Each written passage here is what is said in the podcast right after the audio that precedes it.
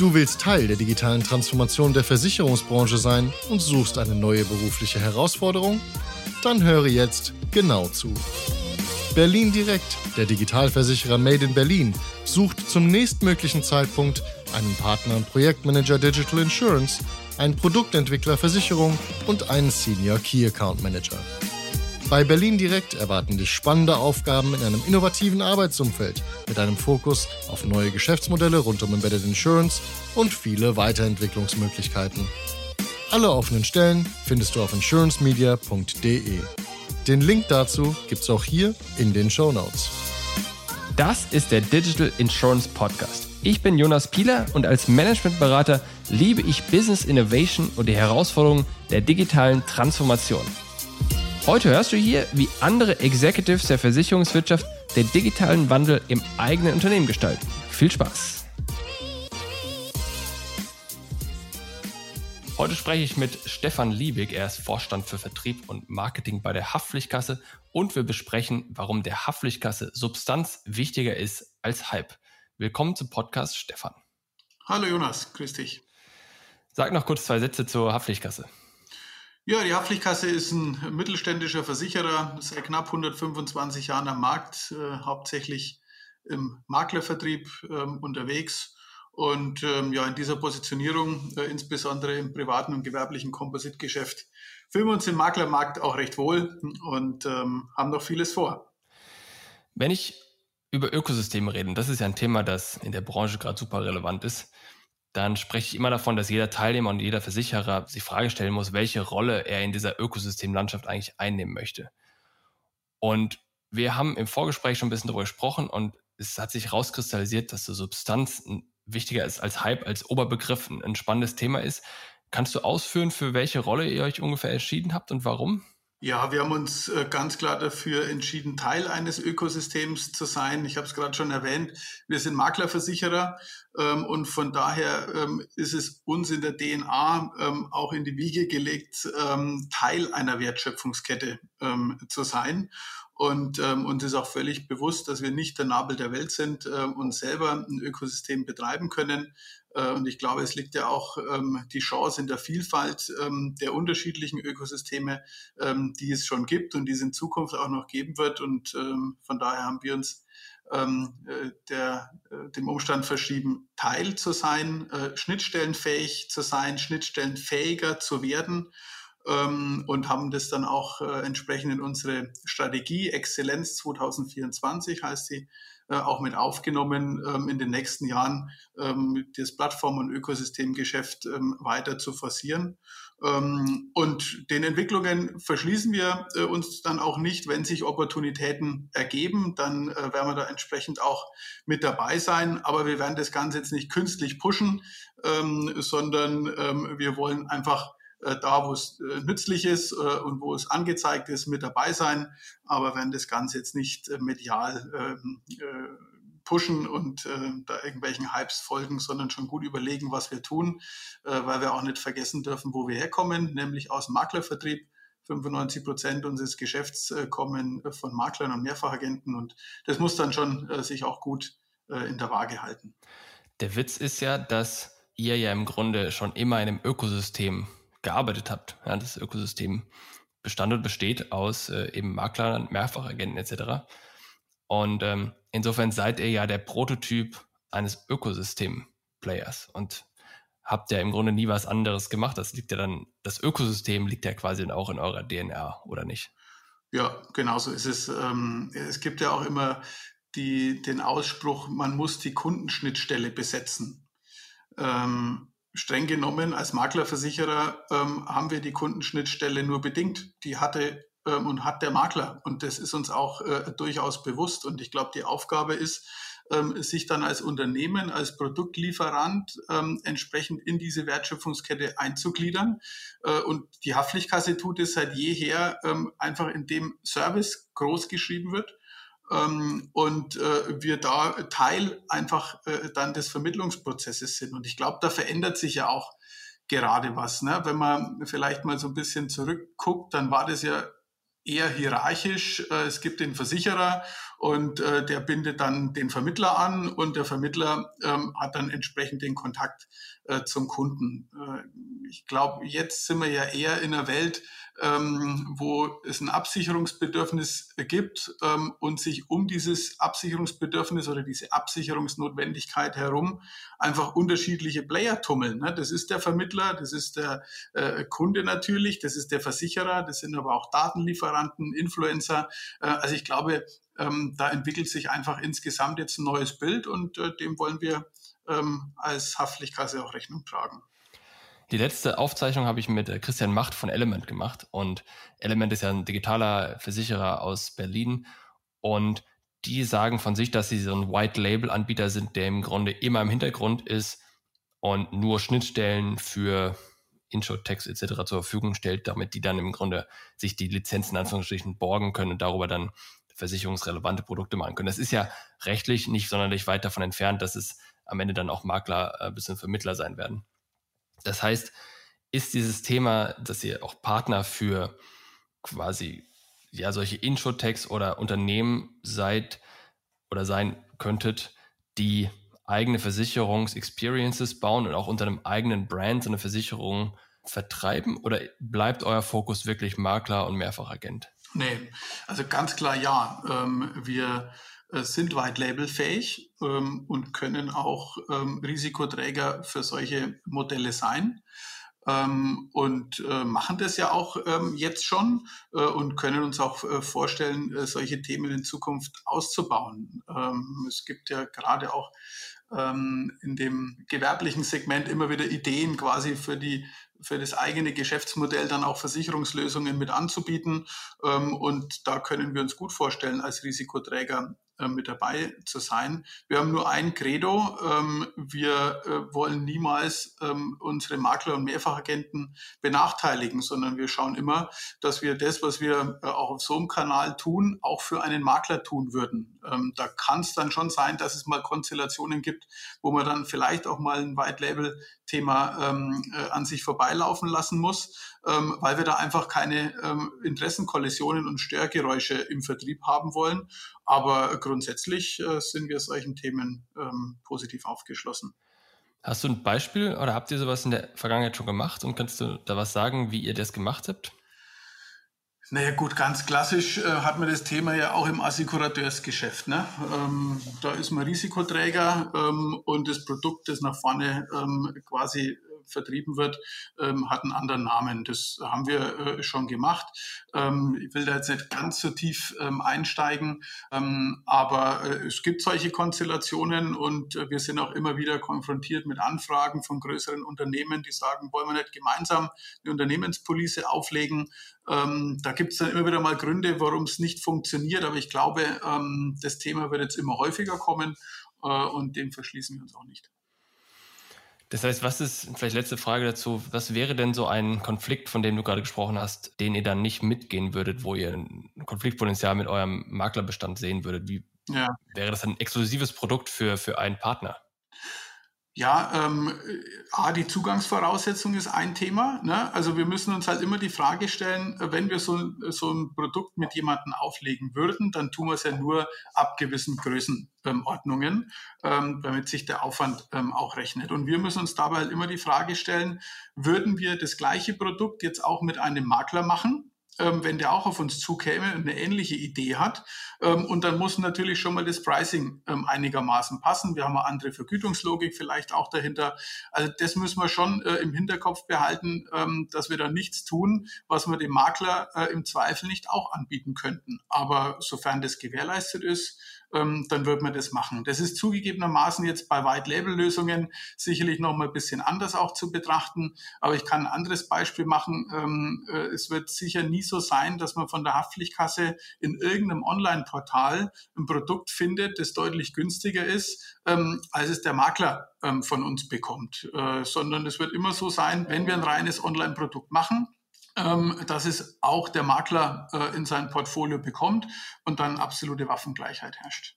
Ja, okay, das ist fair. Du hast vorhin gesagt, dass Service groß geschrieben wird. Kannst du da zwei Sätze sagen, was das für dich bedeutet oder was ihr da macht oder wie das aussieht? Mhm.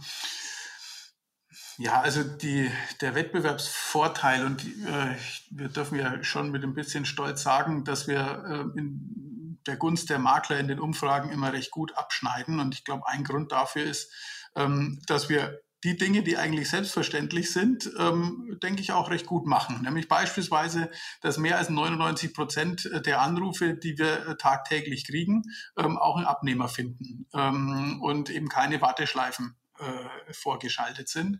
Ähm, und von diesen Anrufen werden neun von zehn endfällig bearbeitet und der Kunde oder der Makler ähm, äh, haben im ersten äh, Kontakt ihr Problem gelöst. Und äh, das sind so Dinge, die sind aus unserer Sicht selbstverständlich und äh, das Ganze müssen wir aber natürlich jetzt weiter ausbauen. Ähm, wir haben auch Servicezeiten, äh, an die wir uns ein Stück weit ja auch halten müssen. Da gibt es ja auch entsprechende ähm, arbeitsrechtliche äh, Themen, aber wir müssen äh, natürlich auch perspektivisch äh, 24-7 erreichbar sein, gewisse Services ähm, auch rund um die Uhr zur Verfügung stellen. Und deswegen beschäftigen wir uns auch ähm, mit äh, Themen wie Chatbots, virtuelle Sprachassistenten ähm, und wollen da einfach noch ähm, äh, ähm, umfangreicher auch in den äh, Kontaktmöglichkeiten werden.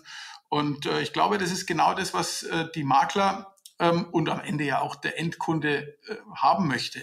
Zu der Zeit, ähm, wo er sein Problem hat, einen Ansprechpartner zu haben oder eine Online-Lösung ähm, äh, zu haben, ähm, mit der er einfach weiterkommt. Und ähm, das ist unser Anspruch jetzt und das wird er auch in Zukunft sein.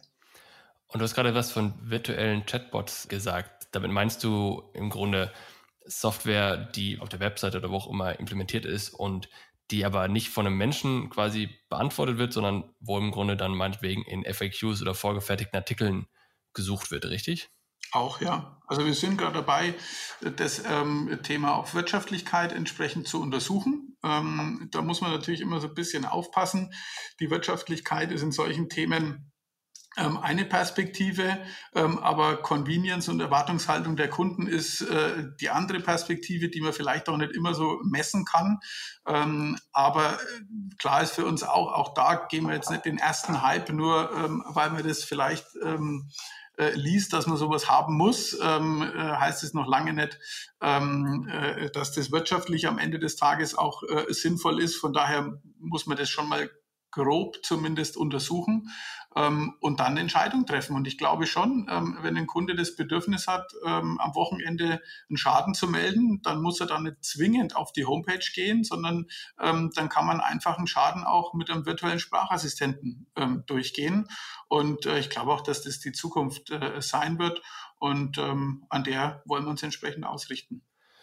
Und bedeutet das auch, dass ihr Chats mit ich sag mal, lebenden Mitarbeitern quasi dort integriert, dass du quasi zu Servicezeiten dann einen entsprechenden Menschen hinten dran hast und so außerhalb dieser Zeiten vielleicht dann ein Bot oder sowas? Oder ist das nur Bot? Ja, beides letztlich. Ich glaube, man muss da jetzt alles mal ähm, durchdenken. Ein großes Pfund ist schon während der Servicezeiten zu wissen, ähm, ich habe einen persönlichen Ansprechpartner. Ähm, bei aller ähm, Entwicklung, die wir da in dem Segment sehen, ähm, haben wir schon das äh, Gefühl und auch die Überzeugung, dass sowohl der Makler als auch der Endkunde am liebsten mit echten Menschen spricht. Und wenn es dann so funktioniert wie bei uns, ähm, dass ich auch immer jemanden in die Leitung bekomme und wie gesagt, in neun von zehn Fällen mein Problem erledigt ist, glaube ich, wird man immer diesen Weg ähm, vorziehen. Was aber ja trotzdem nicht heißt, dass man auch während der Servicezeiten äh, andere Wege anbieten kann, wenn es der Kunde haben möchte. Interessant wird es aber eben dann in den Randzeiten, also außerhalb der Servicezeiten.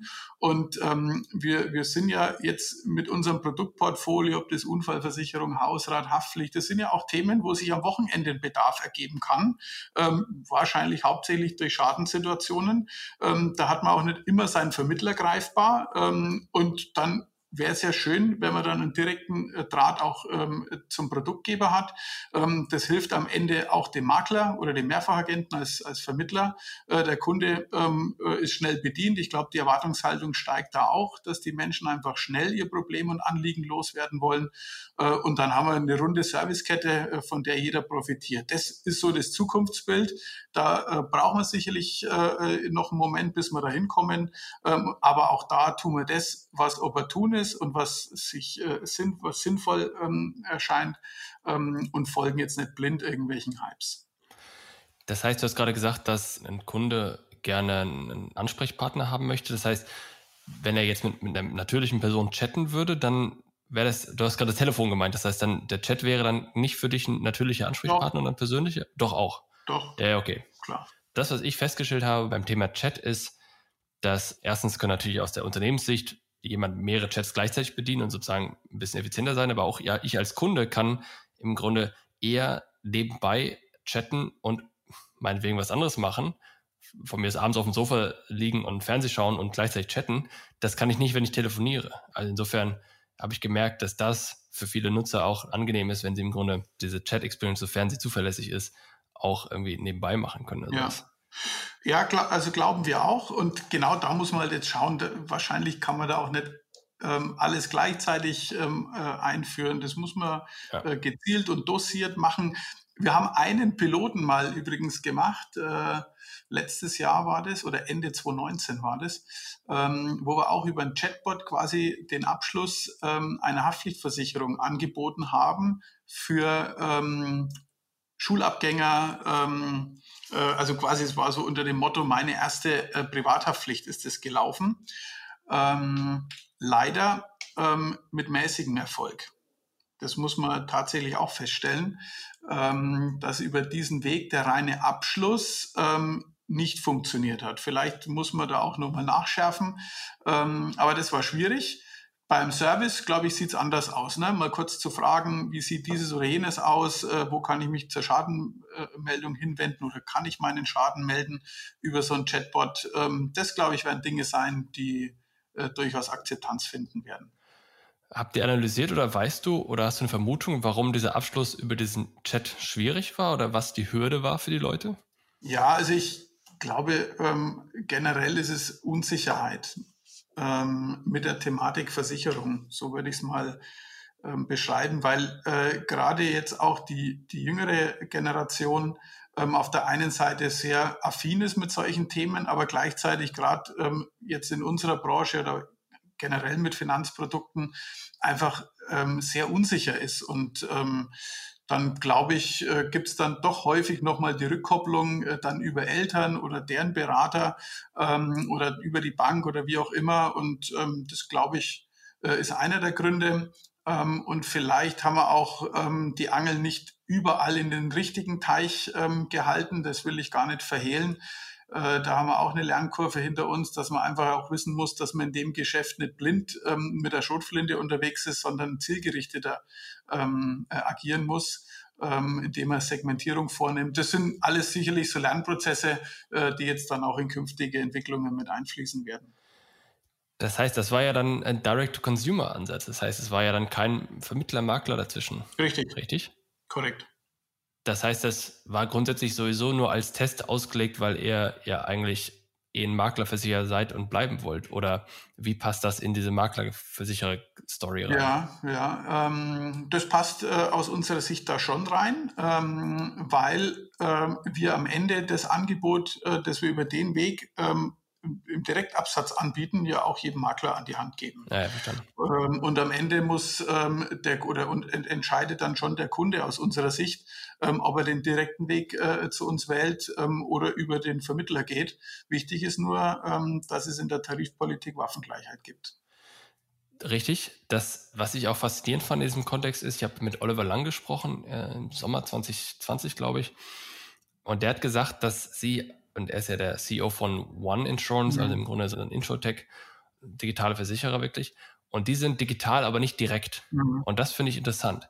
Denn oft, und ich weiß nicht, ob es heute noch der Fall ist, aber auf jeden Fall letztes Jahr war es so, dass oft digital mit direkt assoziiert oder in Verbindung gebracht wird. Und das heißt, dass jeder, der digital ist, auch unbedingt direkt sein muss. Und das ist gar nicht der Fall. Die haben festgestellt, dass sie über Makler und Vermittler viel besser und viel mehr und viel loyalere Kunden adressieren können als über Direct Consumer. Und vor allem, und das ist ja das große Thema beim Direct, da zahlst du für den Kunden, bevor der überhaupt den Abschluss gemacht hat. Das heißt, du musst ja die ganzen Klicks bezahlen auf deine, auf deine Landingpages etc. Und wenn du das über einen Makler oder Vermittler machst, dann zahlst du es ja über die Laufzeit des Kunden erst. Und insofern ist Direct to Consumer natürlich aus der Cashflow und Perspektive äh, natürlich auch nachteiliger. Ja, das kann man, kann man eindeutig feststellen. Haben wir auch entsprechende ähm, Business Cases ähm, ja auch für uns ähm, mal durchgerechnet. Ähm, und trotzdem ähm, haben wir aber auch Direktkunden, das darf man nicht verhehlen, auch wenn wir das überhaupt nicht ähm, jetzt bewerben. aber es gibt einfach viele Menschen, die sich wo auch immer informieren und dann sagen, aber ich gehe jetzt dann zum Original und, und schließe das dort direkt ab.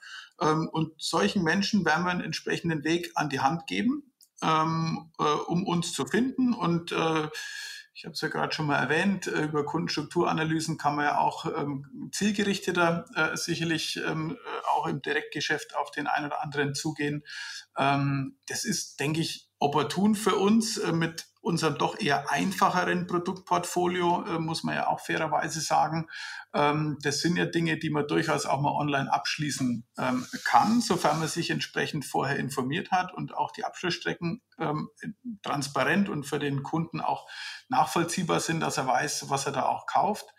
Ähm, und dann werden wir uns den Weg nicht äh, verschließen, aber wir werden das immer äh, mit maximaler Transparenz unserem Hauptkunden gegenüber, nämlich dem Makler, machen und äh, ihn da vielleicht auch sogar ähm, perspektivisch Vorteile ähm, an die Hand geben können, weil für uns ist es letztlich ähm, zweitrangig, ob das jemand über unsere Homepage bedient, die Abschlussstrecke ähm, oder über die des Maklers äh, geht ähm, äh, und dann läuft das Geschäft bei ihm in die Bücher.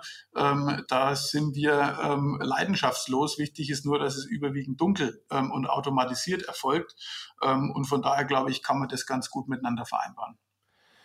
Das heißt, dann ist ja euch, und korrigiere mich, wenn es anders ist, aber ist ja für euch der Hauptkunde eigentlich der Makler oder euer der Haupt Stakeholder-Partner, wie man es nennen möchte.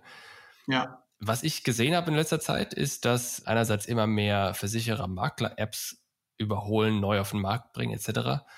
Und VFox macht das ja auch mehr oder weniger, dass sie im Grunde diese ganze Makler-Pool-Experience verbessern.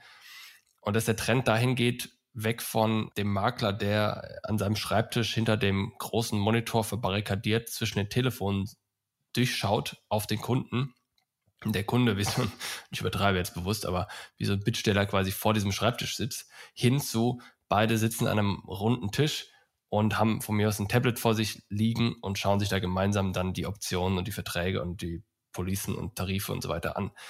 Ich nehme an, du siehst die Entwicklung ähnlich. Wie geht ihr damit um? Habt ihr da, dann daran gearbeitet? Wie unterstützt ihr den Makler da an der Stelle oder was ist eure Perspektive? Mhm. Also tatsächlich ähm, haben wir ein Kundenportal ähm, entwickeln lassen. Das äh, ist, befindet sich gerade im Moment in der Friendly User Phase ähm, und äh, wird dann ähm, entsprechend auch ausgerollt, ähm, wir aber auch stufenweise äh, machen ähm, und auch die Funktionalitäten entsprechend weiter ausbauen. Also auch da sind wir, haben wir nicht den Ansatz gefahren, wir nehmen mal alles äh, und dann schauen wir, was der Kunde tatsächlich äh, nutzt, ähm, sondern wir haben einfach jetzt mal mit Grundfunktionalitäten begonnen, ähm, machen jetzt da an der Stelle eine sanfte Einführung ähm, und werden es dann entsprechend ausbauen. Und ähm, das werden wir dann auch ähm, in Interaktion mit den Maklern machen. Mir ist auch völlig bewusst, ähm, dass es Maklern ein Dorn im Auge ist, ähm, wenn äh, ihre Kunden jetzt von unterschiedlichen Versicherern unterschiedliche Apps bedienen. Das ist sicherlich noch ein Thema, das man lösen muss. Ähm, auf der anderen Seite muss man halt auch sagen, für die Makler ist es auch nicht ganz einfach, weil ähm, wenn der Makler seinem Kunden eine App zur Verfügung stellt, muss er die Daten ja irgendwoher speisen. Und ähm, die App kann ja nicht auf die Rechner der einzelnen Versicherer zugreifen, sondern es ist in aller Regel eine Datenquelle des Maklers. Und wenn der Makler seine Daten nicht sauber ähm, gepflegt hat ähm, und auch up-to-date hält, greift der Kunde über die App immer ähm, quasi auf falsche oder nicht aktuelle Daten zurück. Das ist, äh, ist eine schwierige Konstellation, ähm, die man aber, glaube ich, im Laufe der Zeit auch in den Griff kriegen kann. Und das ist wahrscheinlich auch der Grund, warum die Versicherer jetzt mit, auch die Maklerversicherer mit eigenen Kundenportalen ähm, zunächst mal arbeiten. Ähm, und dann muss man einfach mit dem Makler gemeinsam schauen, äh, ähm, wie man das optimal einsetzen kann. Ähm, inwiefern das eine Durchdringung kriegt, diese Apps, ähm, das kann man ja zumindest mal, wenn man in die Vergangenheit schaut, auch ähm, hinterfragen. Aber ich glaube, man muss ähm, oder man kann äh, das Thema auch nicht negieren und wir negieren es jetzt auch nicht. Wir bieten es unseren Kunden an ähm, und äh, perspektivisch werden wir das wahrscheinlich sogar so machen. Wir haben einen sogenannten Papierlosnachlass. Das heißt, wir haben ja Tarife, die äh, eben keine Police jetzt äh, auf dem normalen Weg auslösen, sondern das läuft dann einfach ähm, alles papierlos und da wird dann sicherlich auch das Kundenportal ähm, perspektivisch Kommunikations- und Archivierungsplattform sein. Ich habe vor ein paar Ausgaben zu diesem App, Makler-App-Thema mit dem Arne Barinka von der Rheinland-Versicherung gesprochen. Und der hat damals gesagt, dass wir als Branche oberflächlicher werden müssen. Also im Grunde, dass wir mehr Fokus auf die Oberflächen dieser Apps legen müssen. Und wir haben auch darüber gesprochen, wer das eigentlich verantworten soll am Ende. Seiner Meinung nach ist es so, dass im Grunde diese Produktverantwortung beim Vertrieb liegen muss, weil der im Zweifel den Kunden wahrscheinlich am besten kennt. Ich weiß gar nicht, warum er es so genau begründet hat ich würde mal behaupten, dass du das wahrscheinlich ähnlich siehst, oder? Oder wo siehst du die Verantwortung für diese, die Exzellenz dieser digitalen Produkte? Naja, ich glaube, es ist immer schwierig. Wir hatten es ja eingangs. Es gibt ja verschiedene Player, ähm, die sich äh, in dem Segment tummeln. Und am Ende würde ich mal sagen, wenn man wirklich jetzt den Maklervertrieb ähm, mal sich anguckt, glaube ich, ist es Verantwortung von Vertrieb und Produktgeber gleichermaßen für den Endkunden ähm, vernünftige Produkte und gute Prozesse anzubieten. Und ähm, inwiefern das oberflächlich ausreichend ist, muss man mal sehen. Aber ich, ich nenne jetzt einfach mal ein Beispiel. Äh, also zum einen ähm, vor meiner Zeit bei der Haftpflichtkasse, ich bin jetzt gut eineinhalb Jahre hier, war ich ja 20 Jahre ähm, auf der Maklerseite tätig äh, für einen Maklerverbund. Und ähm, äh, von daher kenne ich auch so die Arbeitsweisen der Makler ganz gut und ähm, ich glaube, ähm, aus dem Unternehmen, aus dem ich komme, waren wir technisch äh, gut aufgestellt. Äh, und da gab es natürlich auch eine App, ähm, die äh, die Makler ihren Kunden anbieten konnten. Aber das Problem geht schon an einer Stelle los, wenn der Kunde sagt, ich möchte mir jetzt einfach mal eine Vertragsübersicht ziehen für meine Steuererklärung. Ähm, wenn er das tut ähm, und dann aber feststellt, dass die Lebensversicherungsbeiträge nicht hundertprozentig aktuell sind, weil der Makler die auch nur einmal im Jahr vielleicht einspielt, ähm, dann wird es halt schwierig. Und ähm, ja, man müsste das sicherlich oberflächlicher sein, weil man dann treffgenauer wird, aber dann wird es am Ende bei solchen Use Cases halt ähm, auch scheitern und dann wird der, Makler, äh, der, der Kunde keinen Mehrwert erkennen. Und da beißt sich die Katze momentan noch so ein bisschen den Schwanz. Ich glaube, besser wird es, und das ist ein Weg, äh, den wir auch gehen, einfach auch über ähm, die Bipro-Norm Metadaten zur Verfügung zu stellen. Das kann man in deutlich kürzeren Intervallen machen. Äh, und wenn dann die Maklerverwaltungsprogramme diese Daten auch aufnehmen können, die Makler das entsprechend ähm, auch organisieren und orchestrieren und dann damit saubere Daten haben, dann funktioniert auch eine App, ähm, die der Makler seinem Kunden an die Hand gibt. Und ähm, dann würden wir jetzt als Maklerversicherer natürlich auch unser Kundenportal im Maklervertrieb entsprechend ähm, dezenter ähm, einsetzen oder es auch zurückfahren, weil da soll äh, auf jeden Fall unser Kunde, der Makler, die Hoheit haben, ähm, wie er mit seinem Kunden kommunizieren möchte. Das finde ich interessant. Das heißt, eigentlich sagst du, die Versicherer äh, entwickeln notgedrungen Endkunden, Logins etc., weil die Makler oder Vermittler es oft nicht schaffen, aus welchen Gründen auch immer, da saubere Tools zur Verfügung zu stellen. Und eigentlich müsste, müssten sich die Versicherer darauf fokussieren, tagesaktuelle Daten sauber in die Systeme der Makler reinzubringen, damit die dann im Grunde eine konsistente, umfassende ähm, Informationen an den Kunden geben können. Habe ich das richtig verstanden?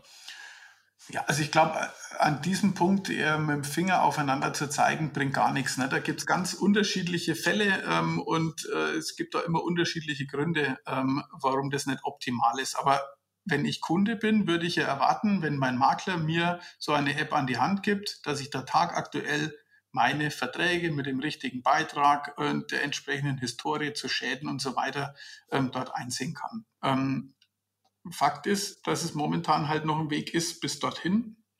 Ähm, und jetzt muss man sich halt mit unterschiedlichen äh, Dingen ähm, helfen. Und ähm, da ist eben ein Weg, dass die Versicherer sagen, okay, ich biete das einfach mal für mein Produktportfolio an. Ähm, ob der Makler es dann nutzen will oder nicht, ähm, muss er entscheiden, weil er ist ja derjenige, der es auch seinem Kunden empfehlen muss ähm, äh, in der Nutzung.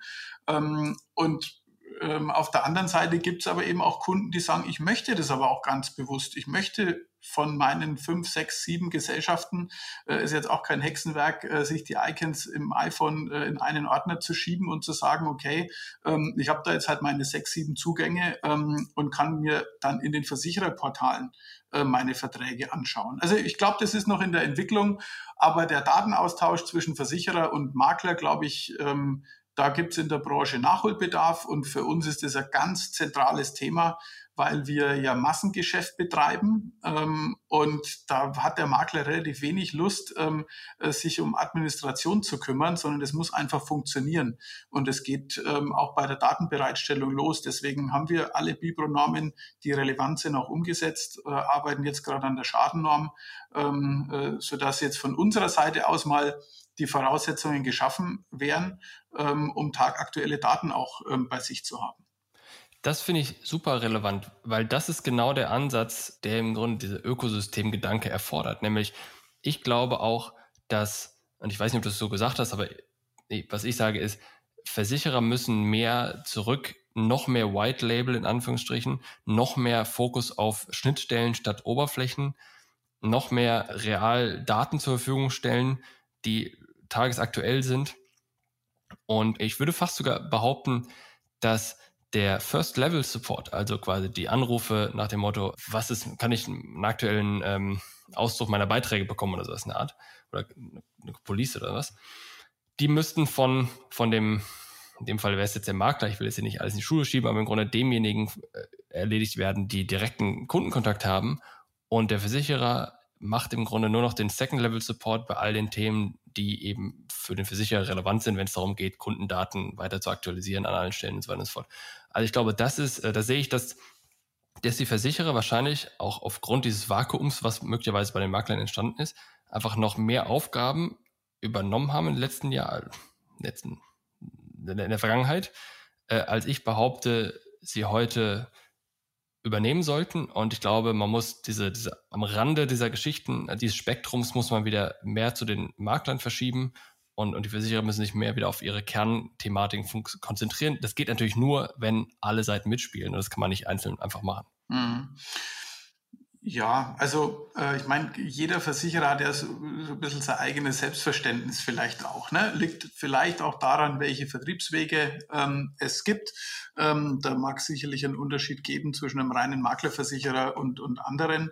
Ähm, ja. Und äh, ich glaube, äh, was du gerade ansprichst, ähm, in dieses Vakuum äh, sind ja auch die Dienstleister vorgedrungen. Die Pools, die Verbünde, ähm, die Vergleicher, die besetzen da ja auch ähm, äh, eine Stelle, äh, die auch wichtig ist, ähm, weil auch auf der Maklerseite gibt es eben ähm, Kollegen, die, ähm, denke ich, von dem Service ja auch profitieren, den man dort bekommen kann. Dann gibt es welche, die es wahrscheinlich eigenständig ähm, äh, besser und unabhängiger hinbekommen.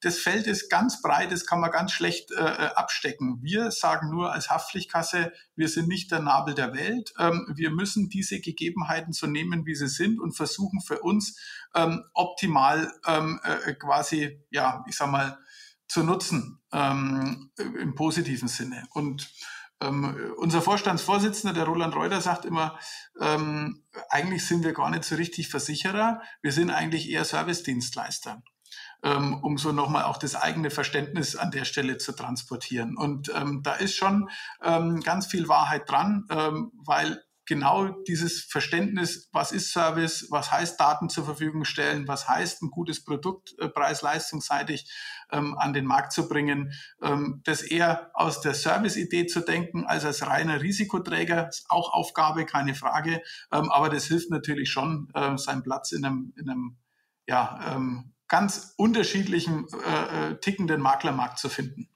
Letzte Frage, du hast gerade schon angesprochen, dass als nächstes für euch äh, die Bipro Schadenschnittstelle, glaube ich, auf der Liste steht. Was, was können wir in den nächsten zwölf Monaten von euch erwarten an spannenden Themen? Also wir werden, ähm, wie gesagt, das Kundenportal ähm, ausrollen und dann die Funktionalitäten weiter ähm, ausbauen, auch Self-Services entsprechend äh, mit integrieren. Wir werden auf der Produktseite ähm, das ein oder andere tun. Ähm, äh, wird es auch spannende Themen geben. Wir wollen Nachhaltigkeit äh, ähm, noch mehr in den Fokus äh, nehmen. Ähm, ESG ist da äh, ein Stichwort äh, sicherlich. Ähm, und ähm, das ganze Thema Daten- und Prozessmanagement, äh, Schnittstellenfähigkeit, ähm, das sind so die, die wesentlichen Schlaglichter für die nahe Zukunft. Danke, Stefan. Das hat mir Spaß gemacht. Ebenso. Vielen Dank, Jonas. Alles Gute. Das war eine weitere Ausgabe des Digital Insurance Podcast. Wenn dir diese Ausgabe gefallen hat, dann hinterlasse uns deine Meinung bei Apple Podcasts. Und wenn du wissen willst, wie du die Herausforderung der digitalen Transformation in deinem Unternehmen meistern kannst, kontaktiere mich per LinkedIn oder unter pilaco.com.